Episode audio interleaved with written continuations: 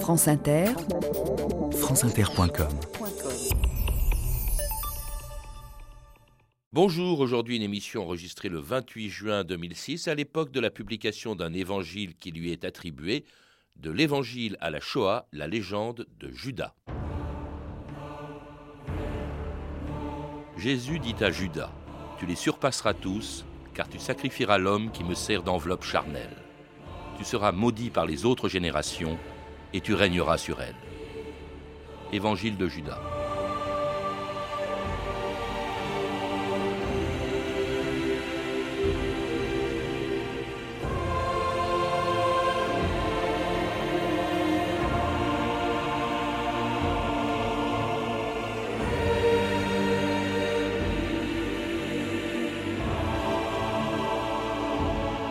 2000 ans d'histoire.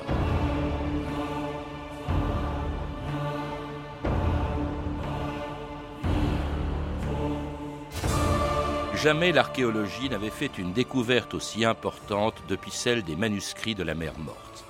Il y a plus de 30 ans, au milieu des ossements d'une tombe perdue quelque part dans le désert, des paysans égyptiens trouvaient dans une boîte en fer les lambeaux d'un évangile oublié depuis 1700 ans l'évangile de celui qui avait trahi le Christ pour trente deniers et dont la trahison était à l'origine de vingt siècles d'antisémitisme.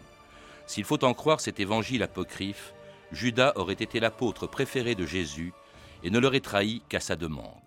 Il y avait de quoi bouleverser l'idée que l'on se fait de celui qui depuis des siècles dans la Bible est l'incarnation même de la trahison, de la fourberie et de la cupidité. En vérité, je vous le dis, l'un de vous est prêt à me livrer. Maître, qui d'entre nous va te livrer? Est-ce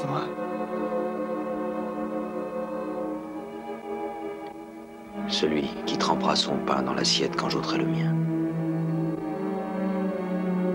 Celui-là me livrera. Ce que tu dois faire, fais-le promptement. C'est ton heure, Judas.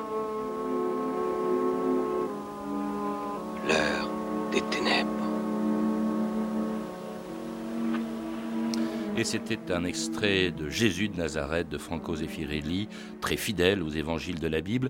Pierre-Emmanuel Doza, bonjour. Bonjour. Alors vous venez de publier chez Bayard un livre sur un apôtre maudit depuis des générations, Judas, dont on parle beaucoup en ce moment, et depuis la publication euh, d'un évangile qui lui est attribué.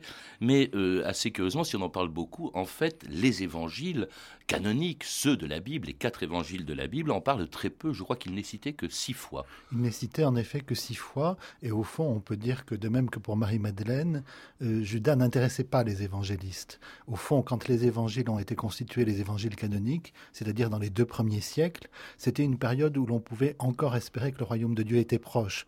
Donc tout ça, ça n'était que détails. Et l'un des révélateurs les plus évidents, c'est simplement que dans ces textes-là, écrits dans à peu près l'espace d'un siècle, on prête déjà à Judas deux morts. Hmm. Alors, en tout cas, dans ces évangiles, les quatre évangiles de la Bible, ceux de Jean, de Matthieu, de Marc et de Luc, euh, ils font l'unanimité. Judas euh, est un traître. Euh, il, à quelques variantes près, selon l'évangile, je crois, de Jean, il s'est il suicidé. selon un, en cependant, selon un autre, selon de, plutôt les, les actes des apôtres, hein, il serait mort d'une manière différente, Pierre-Émile Doza. Voilà, donc on lui a inventé deux morts et en fait, les les actes des apôtres, qui sont l'œuvre de l'un des évangélistes de Luc, imaginent qu'il a grossi démesurément et qu'il a éclaté. Mais déjà, on voit que dans sa mort, le mythe s'en est emparé, tout simplement parce que à cette époque-là, tous les hérétiques mouraient euh, en, grossissant démesurément et en éclatant. Donc, euh, il y, a, une chose, malgré tout, qu'il faut dire, c'est que euh, le personnage de Judas est beaucoup plus contrasté déjà dans les évangiles qu'on ne l'imagine. Il n'y a que Jean pour en faire quelqu'un qui est intéressé par l'argent, et il se trouve que l'évangile de Jean est déjà le plus tardif et au fond, plus on s'éloigne de la mort du Christ, plus Judas devient un être fourbe et intéressé. Mais euh, la preuve que la Vulgate ne s'était pas imposée, c'est que tout simplement, au deuxième, troisième siècle, quand les pères se penchent sur les évangiles, quand les premiers interprètes s'y penchent, eh ben, tout le monde ne fait pas de Judas un fourbe ou un traître. Hmm. En revanche, ce que l'on peut dire tout simplement, c'est que troisième, quatrième siècle apparaît Judas comme une injure. Et on ne traite plus simplement les juifs de Judas. Lui qui était un des douze apôtres et qui avait tout, tout abandonné pour suivre Jésus. Maître, puis-je te parler? Quel est ton nom, mon fils? Je me nomme Judas l'Iscariote. Je suis un lettré, et l'État a fait appel à moi pour lire et écrire en hébreu, grec et latin. Je, je traduis des documents. Mon père est un entrepreneur prospère et il a dit Mon fils ne doit jamais avoir de cale sur les mains ou de poussière de briques dans les cheveux. Mon argent doit servir à faire de lui un homme instruit. Voici donc un lettré qui voudrait te servir. Mais as-tu besoin d'un homme tel que moi? On reconnaît un arbre à ses fruits. Reste avec nous.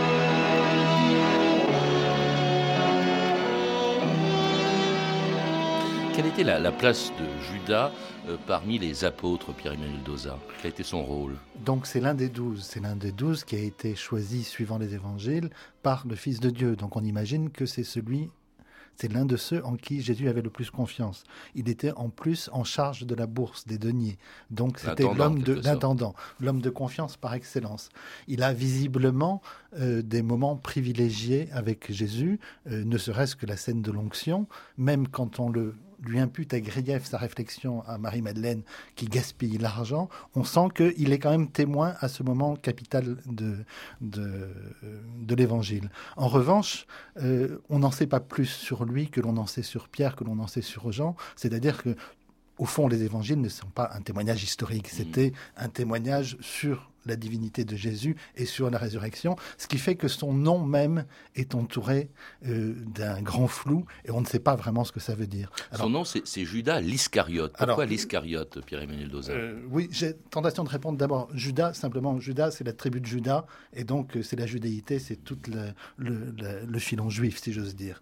Euh, la seconde aspect, alors là c'est encore une preuve que Judas n'intéressait pas au premier siècle, c'est qu'on ne sait pas ce que ça veut dire Iscariote en réalité. Euh, en araméen, euh, on ne connaît pas la racine, selon certains, ça pourrait vouloir dire sicaire, donc ce serait un surnom qu'on lui aurait donné tardivement, c'est-à-dire un, un- un partisan, un juif partisan de pourchasser les, les Romains, de les, de les rejeter à la De la mer. violence, hein, contrairement De, de justement la à violence, Jésus. voilà. oui. C'est quelqu'un qui aurait pris à la lettre la prophétie du royaume de Dieu et qui aurait pensé que Jésus était venu pour libérer euh, la terre promise du jour romain et non pas pour promettre le royaume de Dieu au-delà. En revanche, d'autres plus tard, on dit mais non non non, ça veut pas dire euh, veut pas dire du tout sicaire, ça veut dire le traître. Judas depuis toujours se serait appelé le traître avant même de naître, avant même de donc on sent qu'il y a des étymologies intéressées. Aujourd'hui l'exégèse, mais parce que euh, la Shoah est passée par là et qu'on veut être plus prudent, on imagine que ce serait une déformation d'un nom de ville en Judée. Donc on garde le caractère juif de Judas, mais au fond on n'en sait à peu près rien.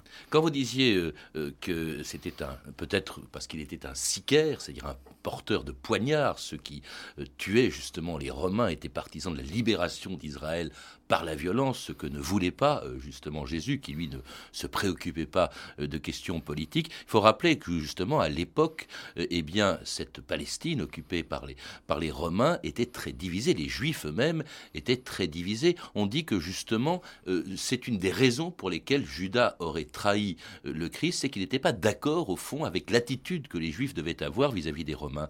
Pierre-Emmanuel Doza. Alors ça, ce sont des, des thèses malgré tout très récentes. On ne voit pas trace de ces débats-là euh, dans les textes des premiers siècles chez tous les interprètes.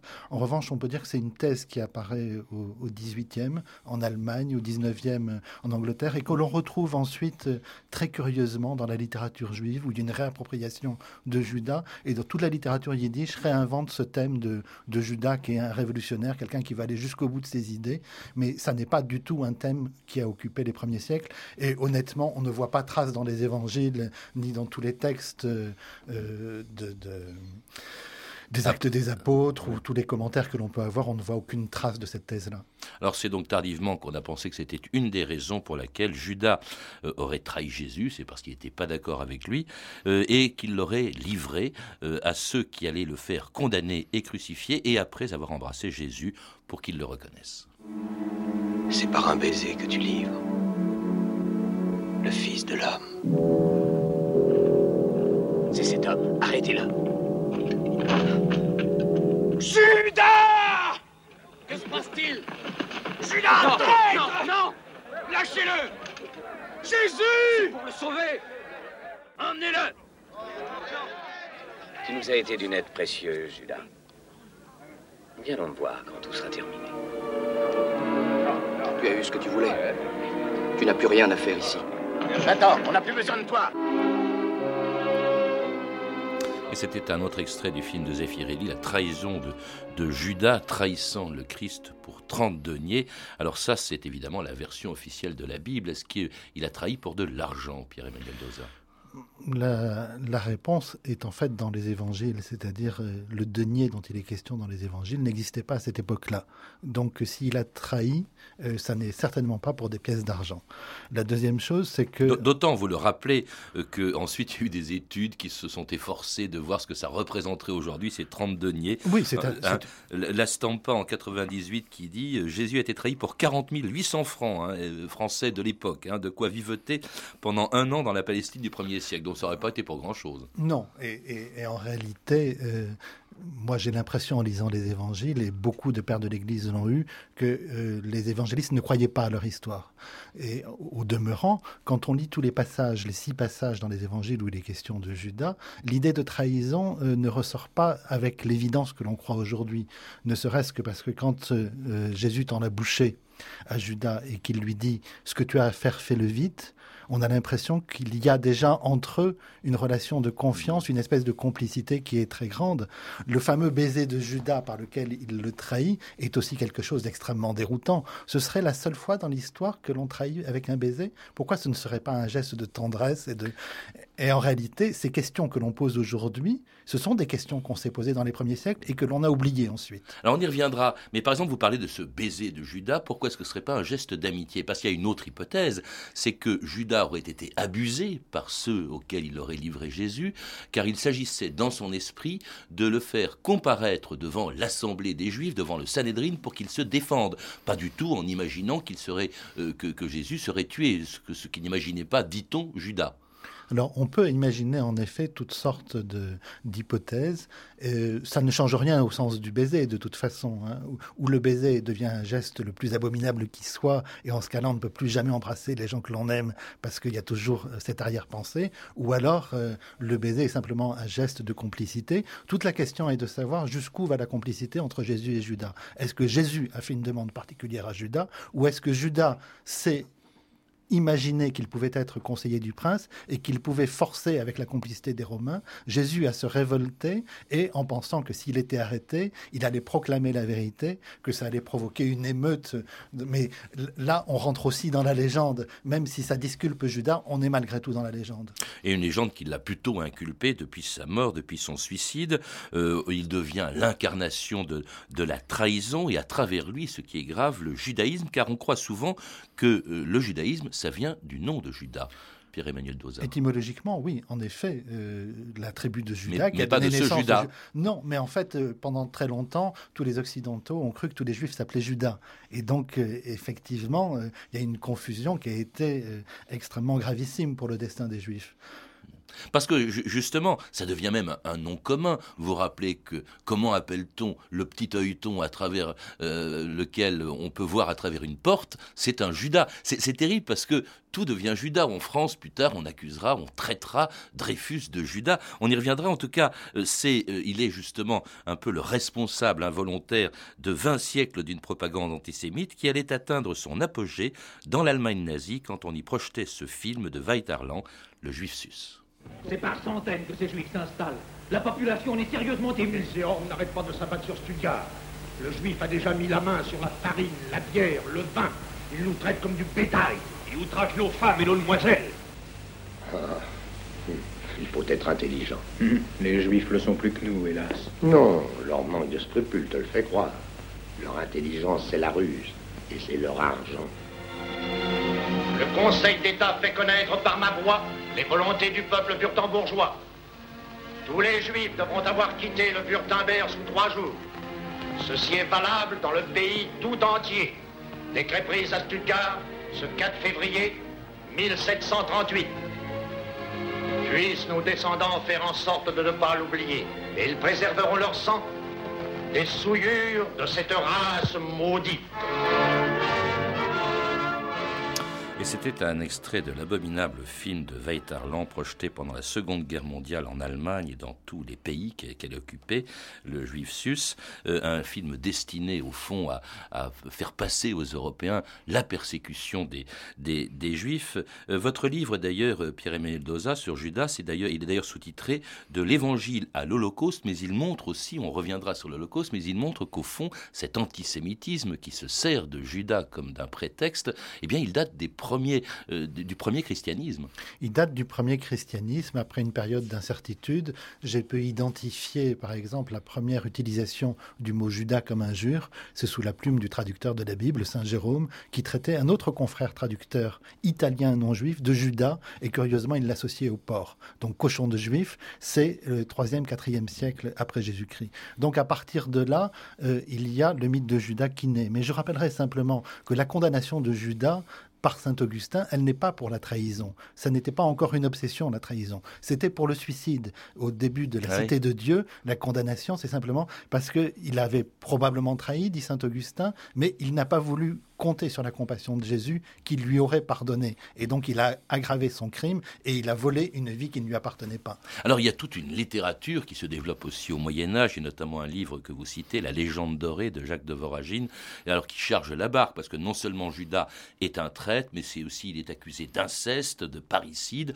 Enfin bref, on, on, en rajoute, la Bible en parlait peu, mais la littérature antisémite après en a rajouté des tonnes.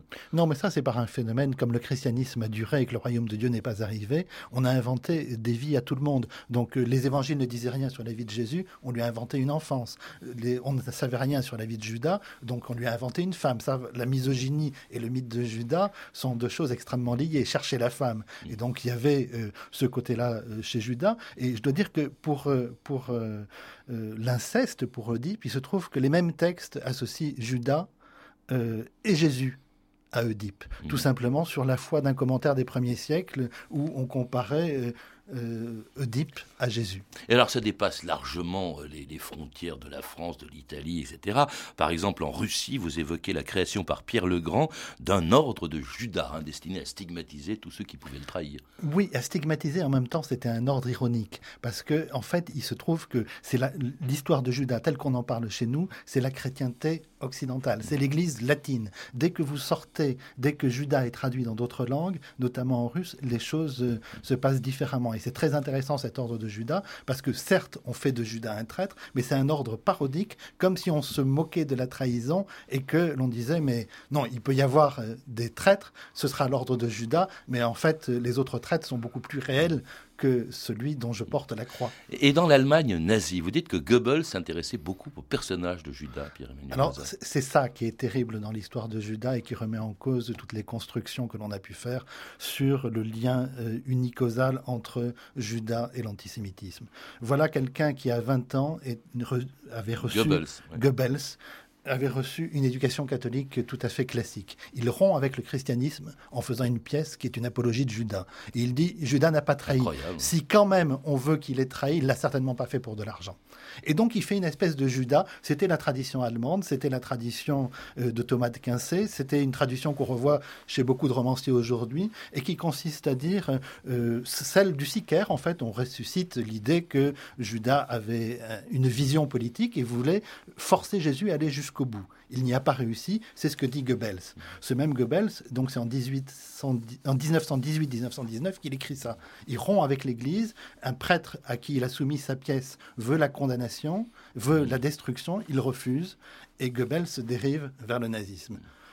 10, 13 ans plus tard, le voilà euh, ordonnateur des grandes pompes nazies. Cela dit, vous le rappelez aussi, Pierre-Emmanuel Doza, à partir du 19e siècle, puis au 20e siècle, on commence aussi, dans certains cas, dans la littérature, à être plus indulgent euh, avec Judas, depuis Nerval, euh, Hugo. Vous citez aussi au 20e siècle François Mauriac, qui disait, qui dans sa vie de Jésus disait Il n'y a pas de monstre. Marcel Pagnol, aussi, dont une pièce peu connue s'appelait Judas, et qui voyait en Judas un double humain du Christ. En tout cas, on n'est pas loin avec euh, cette littérature euh, du Judas euh, que Martin Scorsese mettait en scène en 1988 dans La dernière tentation du Christ et dans laquelle Jésus lui-même, c'est Jésus lui-même qui aurait demandé à Judas de le trahir. Judas, mon frère, tu es le plus fort. De tous mes compagnons, tu es le plus fort. quelque chose à te dire. Dieu m'a confié un terrible secret. Je dois mourir sur la croix. Je ne te laisserai pas mourir. Tu n'as pas le choix. Moi non plus. N'oublie pas que nous devons réunir l'homme et Dieu. Ils ne seront jamais réunis sans que je meure. Je suis le sacrifice. Sans toi, Judas, il ne peut y avoir de rédemption. Tu dois me tuer. Mais si Dieu l'exige qu'il le fasse lui-même, je refuse. Il le fera, à travers toi. Si tu étais moi, pourrais-tu trahir ton maître? Non. C'est pour ça que Dieu me donne le rôle le plus facile. Me laisser crucifier. Sans toi, Judas, il ne peut y avoir de rédemption, euh, disait Jésus à Judas dans cet extrait de la dernière tentation du Christ, euh, où l'on retrouve une thèse qui apparaît aussi dans ce fameux évangile dont on parle beaucoup, qui vient d'être publié euh, récemment. Est-ce que cet évangile découvert dans les années 1970 est authentique d'abord, Pierre-Emmanuel Doza? Alors, toute la question est de savoir ce qu'on entend par authentique. Que ce soit un texte en copte du IVe siècle, c'est une évidence. Je pense qu'on ne peut plus le nier aujourd'hui. Que ce texte, en revanche, soit un texte copte traduit du grec et qu'il aurait été écrit au IIe siècle, ça, c'est un souhait euh, extrêmement fort des historiens, mais pour l'instant, il me semble que c'est prendre son désir pour des réalités. Deuxième chose, euh, il faut croire que quand on écrit l'évangile de Judas, on l'écrit pas au même sens que ont été écrits l'évangile de Marc, de Luc et de Jean. Le de Judas, c'est l'évangile qui dit la vérité de Judas et non l'évangile écrit par Judas. Si on le prend dans l'autre sens. Surtout qu'au IVe siècle, il était mort depuis longtemps. Voilà, donc euh, il y a une incertitude sur ce plan-là. Donc il y a un air d'authenticité dans ce texte-là. Toute la question est de savoir à quelle époque il a été écrit. Donc, même s'il est du deuxième siècle, il a été écrit quasiment un siècle après les évangiles canoniques. Euh, en revanche, si on garde la date du IVe siècle, on voit en effet au IVe siècle apparaître non seulement Judas comme une injure, le mythe s'est développé, la célébration de, tous les, héros noirs de la Bible a trouvé ses sectateurs aussi, et puis c'est la condamnation avec saint Augustin définitive de Judas parce qu'il s'est suicidé. Donc moi j'ai la tentation de dire pour l'instant gardons-le pour le IVe siècle. Alors vous avez dit, Pierre-Emmanuel Doza, vous avez distingué les évangiles dits canoniques des évangiles apocryphe, dont celui de Judas. Il y en a eu beaucoup d'autres, mais celui-là est le dernier à avoir été connu. Qu'est-ce qui un jour a dit, voilà, il y a quatre évangiles canoniques qui seront dans la Bible, hein, ceux de Marc, de Matthieu, de Luc, de Jean, et pas les autres, les apocryphes. Qu'est-ce qui a décidé une distinction. Et pourquoi a-t-on dit, voilà, c'est un apocryphe Il ne sera pas dans la version officielle, en quelque sorte, hein, de, l'histoire du christianisme. Euh, qu'est-ce qui a décidé? C'est un phénomène presque spontané. On a du mal à y croire, euh, puisque euh, on imagine qu'il y a une autorité toute puissante qui aurait décidé. En réalité, non. il y a eu une espèce d'écrémage naturel. Les récits qui ont survécu, c'est en fait les plus anciens et qui se sont petit à petit euh, décantés. On a supprimé des choses en fonction des différentes hérésies et des incompréhensions. On a corrigé, mais en gros, les évangiles canoniques tels que nous les connaissons étaient à peu près constitués euh, à la fin du deuxième siècle. Parce qu'on peut imaginer quand même que si on a dit tel évangile, celui de Judas par exemple, est apocryphe, on n'en veut pas dans la Bible, c'est parce qu'il dérangeait. Et pour cause, parce que que contient cet évangile euh, non, de Judas n'est plus un traître, mais c'est quelqu'un qui trahit le Christ à sa demande. C'est même un initié. Je cite quelques extraits de cet évangile. Jésus dit à Judas, viens que je t'instruise des choses cachées que nul n'a jamais vues, car il existe un royaume grand et illimité dont aucune génération d'anges n'a vu l'étendue. Sépare-toi des autres et je te dirai les mystères du royaume. Il te sera possible d'y parvenir, mais au prix de maintes afflictions. Autrement, autrement dit, Judas appartient à l'élite, selon Jésus, plus que les autres apôtres. Oui, c'est probablement Judas fait partie des douze disciples. Il est peut-être est-il même le préféré.